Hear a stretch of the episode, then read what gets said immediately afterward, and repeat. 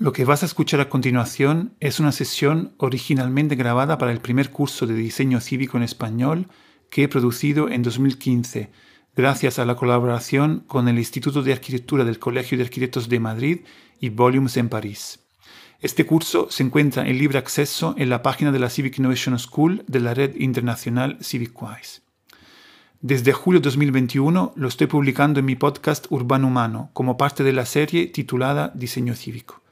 De esta forma podrás acceder a su contenido desde tu plataforma favorita de podcast o desde mi página web urbanohumano.org. Quiero aclarar que la escucha de este capítulo y de todos los que componen el curso no supone la otorgación de ningún certificado. Me encantaría leer tus comentarios y opiniones en mis redes sociales o página web. Buena escucha.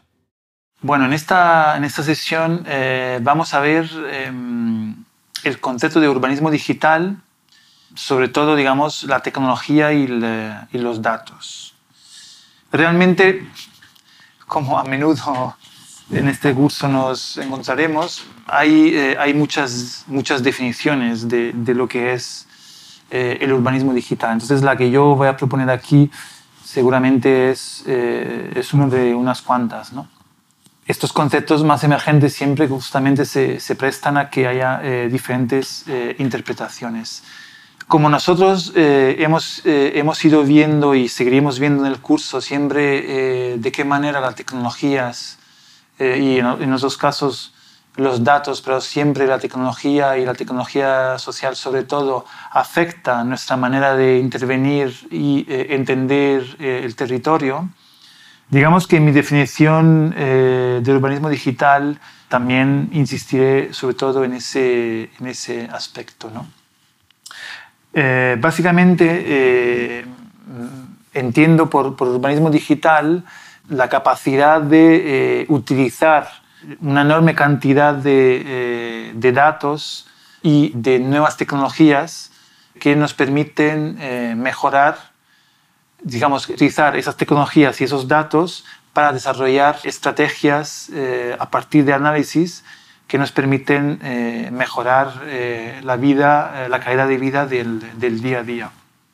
una vez más, quiero insistir en que la mejora de, ese, de esa calidad de vida, desde el punto de vista, no puede ser simplemente asociada a una eficacia y eficiencia de servicios urbanos como el transporte, la energía, el agua, etcétera, etcétera.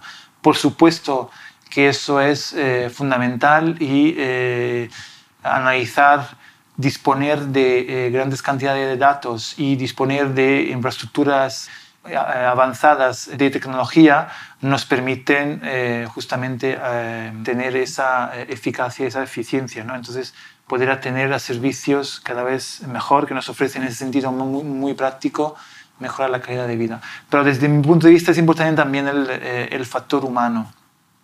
Y es por eso que también veremos eh, un elemento importante eh, en los datos, que no son simplemente los datos fríos, cuantitativos, eh, que también ahora se llaman, lo habréis, habréis oído muchas veces, big data, ¿no? big data, es decir, enormes cantidades de datos, digamos que nos permiten, justamente por esa enorme cantidad, de luego incluso hacer previsiones y mejorar ciertas cosas. ¿no?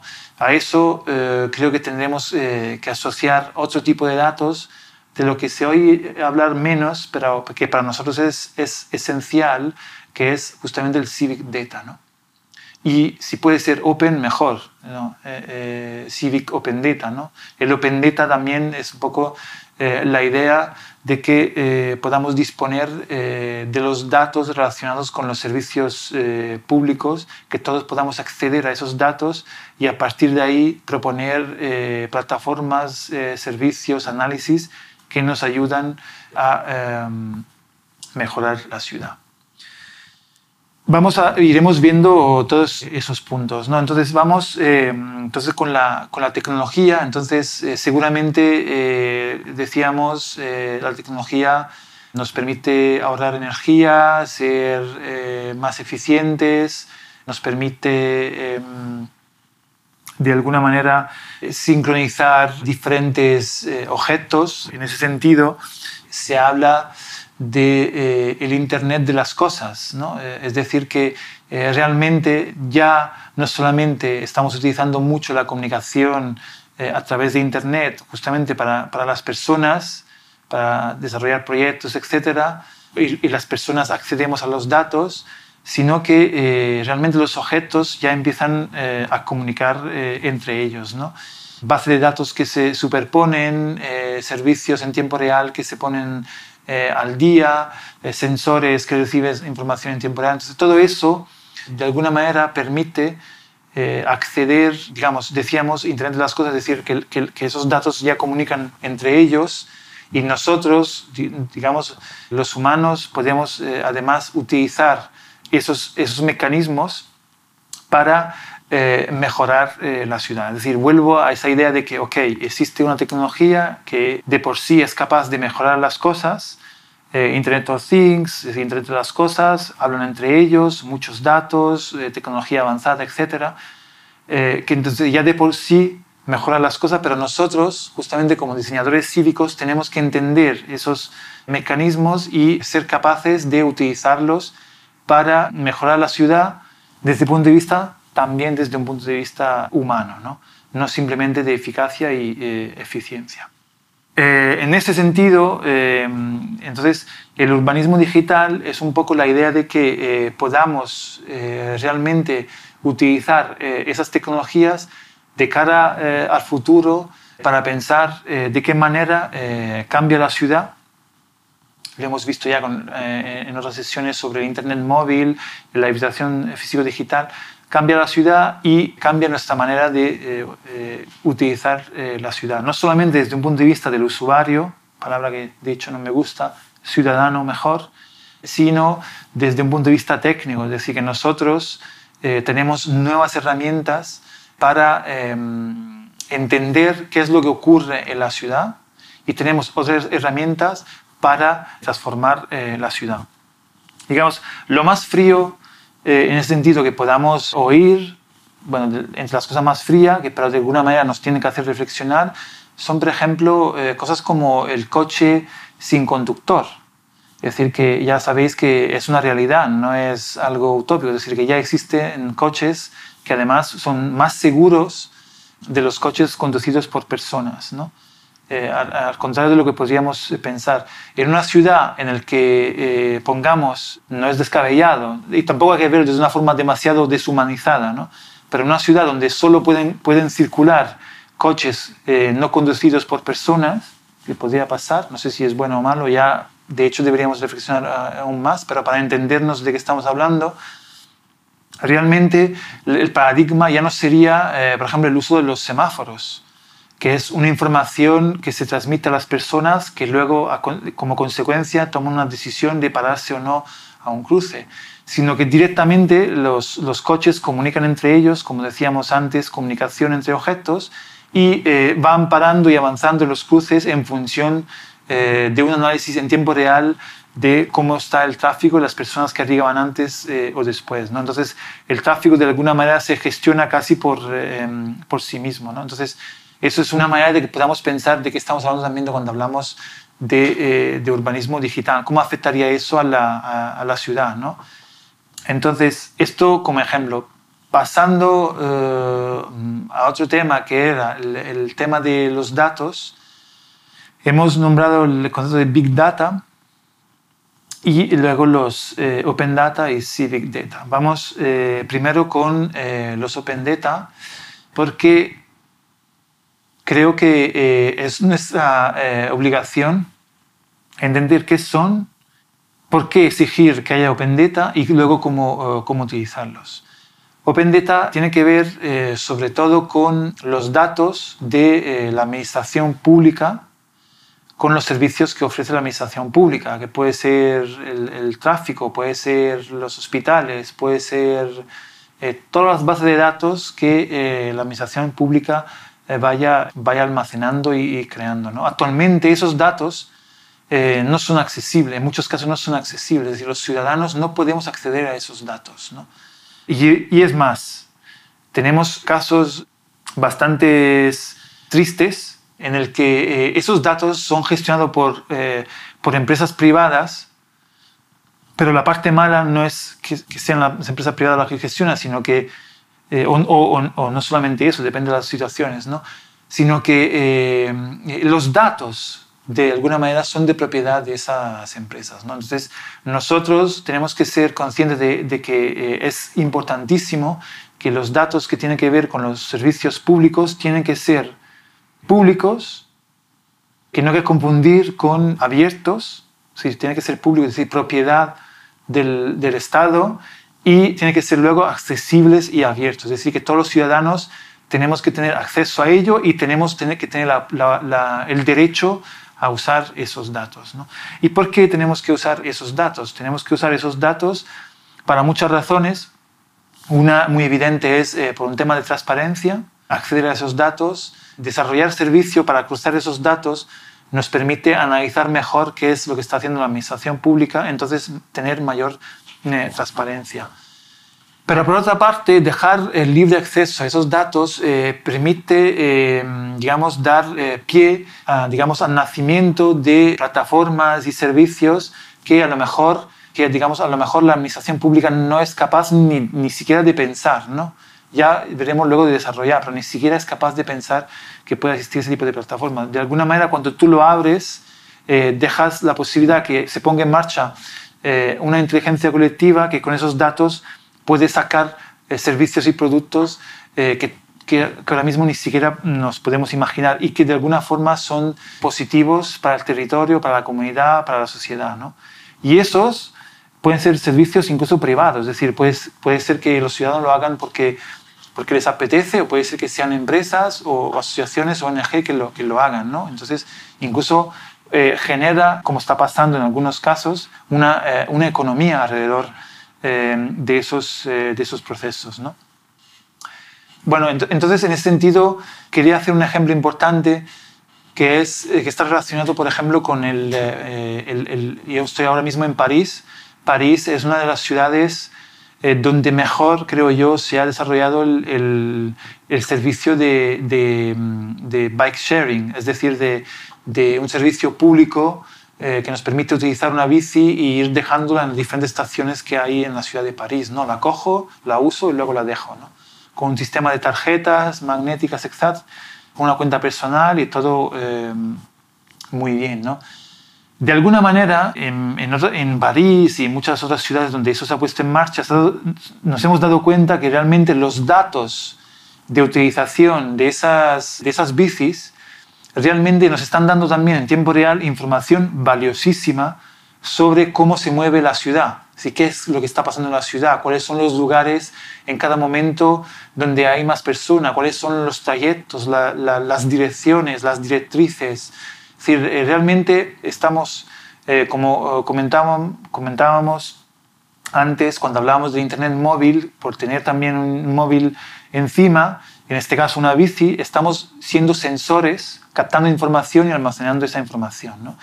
Y para lo que es el urbanismo digital, es decir, poder eh, utilizar esos datos para pensar la ciudad, eso, eso es un potencial enorme.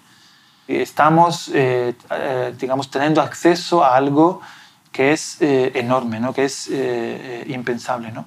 Entonces, en ese sentido, es importante, hablando justamente del, del Open Data, de que, que esos datos sean públicos. Si no solamente, y, repito, no solamente acceder a esos datos, ¿no? porque puede ser que, que, lo, que, lo, gestione una empresa, como es el caso de París, y luego esa empresa deje acceder a esos datos.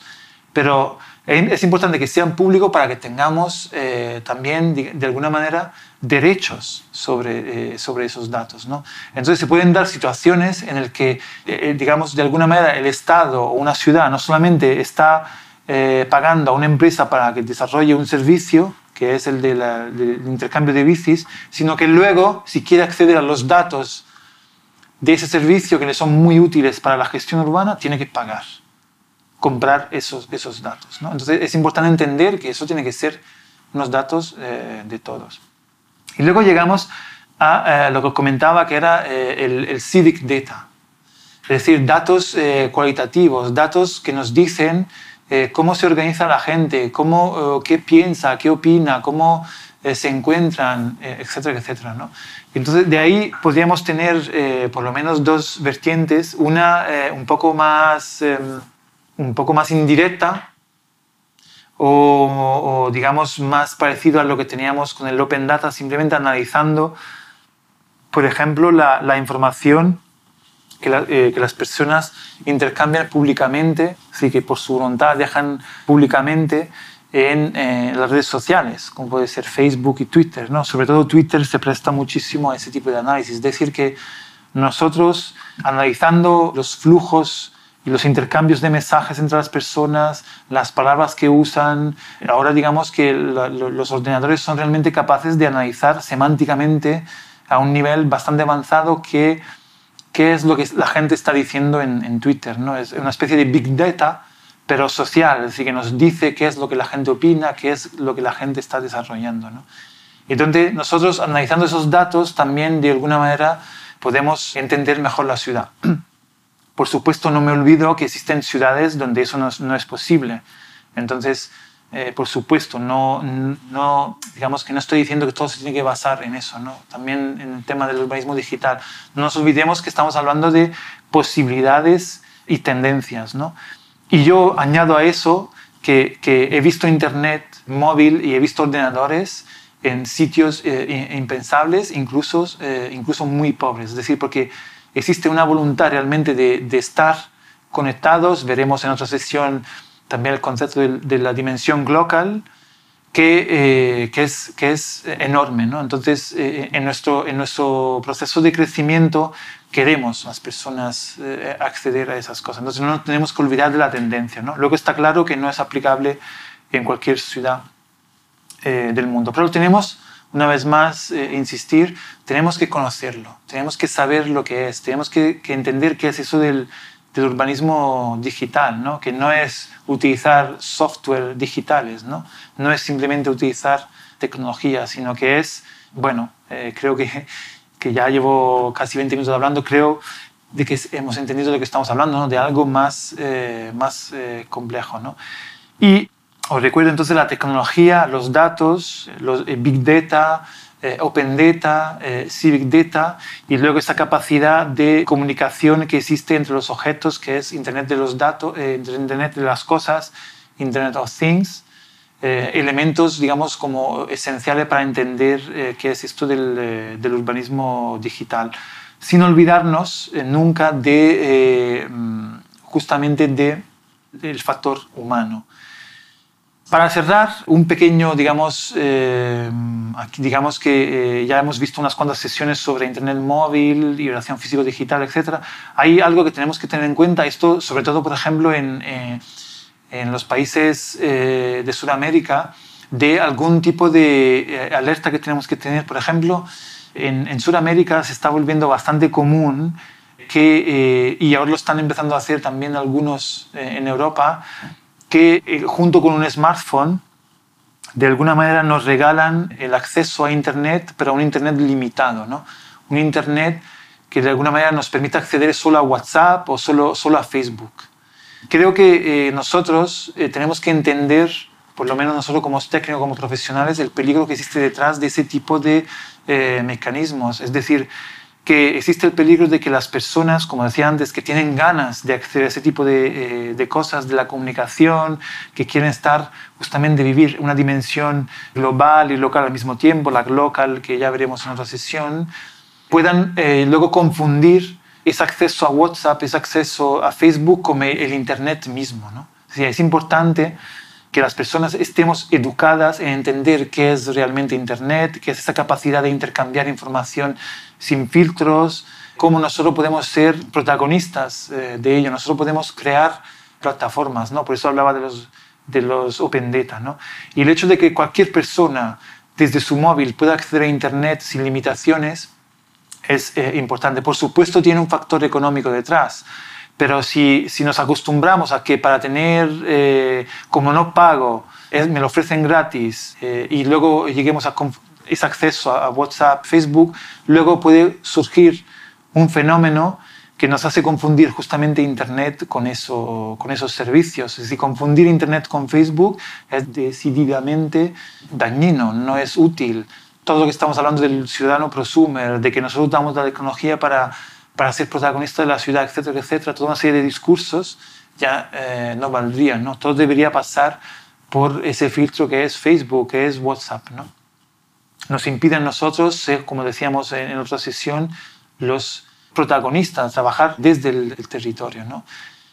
Entonces, bueno, eso eh, que lo tengamos presente, que, tengamos, que, que seamos conscientes de, de, ello. ¿no? Cuando hablamos de tecnología, me gusta siempre también que veamos eh, todas las eh, posibilidades ¿no? y que no nos quedamos simplemente en una visión muy, muy entusiasta.